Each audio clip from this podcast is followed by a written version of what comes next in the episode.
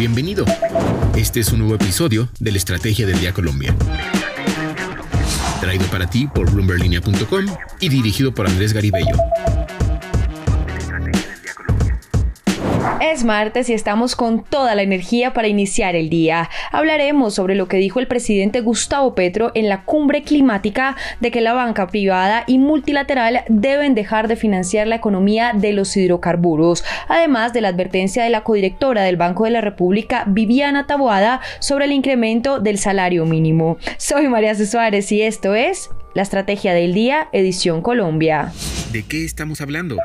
Durante la cumbre climática de Naciones Unidas que se lleva a cabo en Egipto, el presidente de Colombia, Gustavo Petro, propuso un decálogo de acciones para avanzar en la lucha contra la crisis climática. Enfatizó en su discurso que es importante desvalorizar la economía de los hidrocarburos con fechas definidas para su final y valorizar así las ramas de la economía descarbonizada. La solución es un mundo sin petróleo y sin carbón, aseguró el mandatario colombiano. Además, manifestó que Colombia aportará 200 millones de dólares al año durante dos décadas para salvar la selva amazónica. Escuchemos lo que dijo el presidente Petro. El Fondo Monetario Internacional debe iniciar el programa de cambio de deuda por inversión en la adaptación y mitigación del cambio climático en todos los países en desarrollo del mundo. Las políticas de bloqueo económico hoy no favorecen la democracia y van en contra de los tiempos de la humanidad para actuar contra la crisis. 9. La banca privada y multilateral del mundo debe dejar de financiar la economía de los hidrocarburos. 10. De inmediato hay que iniciar las negociaciones de la paz. La guerra quita el tiempo vital de la humanidad para evitar su extinción lo que debes saber. Y ahora tres datos que debes saber este martes. El primero, en entrevista con Bloomberg Línea, la codirectora del Banco de la República, Viviana Taboada, indicó que un aumento que exceda considerablemente la inflación puede generar presiones inflacionarias adicionales para el próximo año.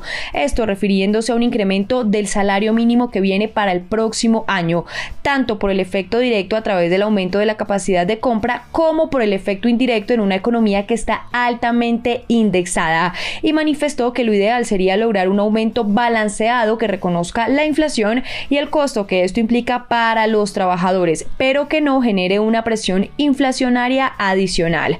Además, habló sobre la reforma tributaria, si se ha pensado en la Junta en intervenir o no el mercado cambiario, también se refirió a la situación del desempleo, entre otros. Para leer la entrevista completa visite bloomberlinia.com. El segundo, la tasa representativa del mercado con la que amanece hoy Colombia es de 5.061 pesos. Y el tercero, mañana miércoles 9 de noviembre inicia la operación del vuelo Bogotá-Caracas, que operará desde entonces la aerolínea estatal Satena, lo que ocurre en medio de la reactivación comercial entre Colombia y Venezuela que arrancó con el gobierno Petro, pues este primer vuelo saldrá a las 7 y 50 de la mañana desde la capital colombiana. El negocio de la semana.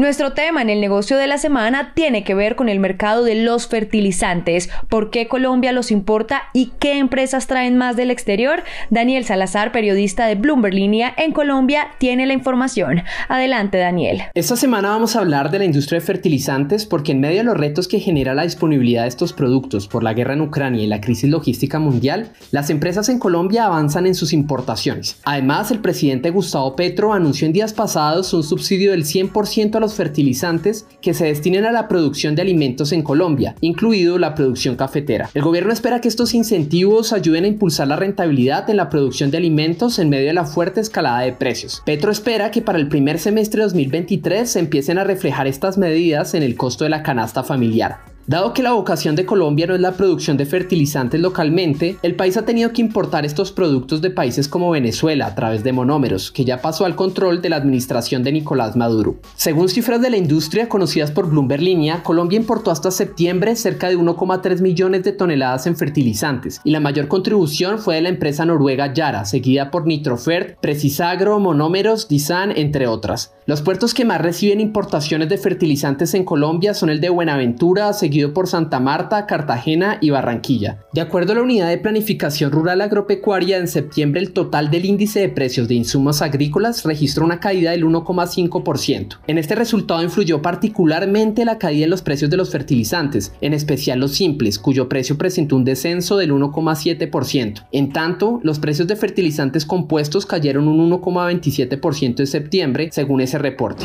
Recuerden seguir este podcast y activar la campana para recibir las notificaciones de cada episodio y así estar al tanto de lo que pasa con la economía y los negocios. Los invito también a que visiten bloomberlinia.com y a seguirnos en todas nuestras redes sociales. Regístrense en nuestra newsletter diaria Línea de Cambio para conocer el cierre de los mercados de divisas. Y no olviden que acá está la información independiente que une a América Latina. Nos escuchamos mañana. Esta fue la Estrategia del Día Colombia. Dirigido por Andrés Garibello, producido por Arturo Luna y Daniel Hernández. Que tengas buen día.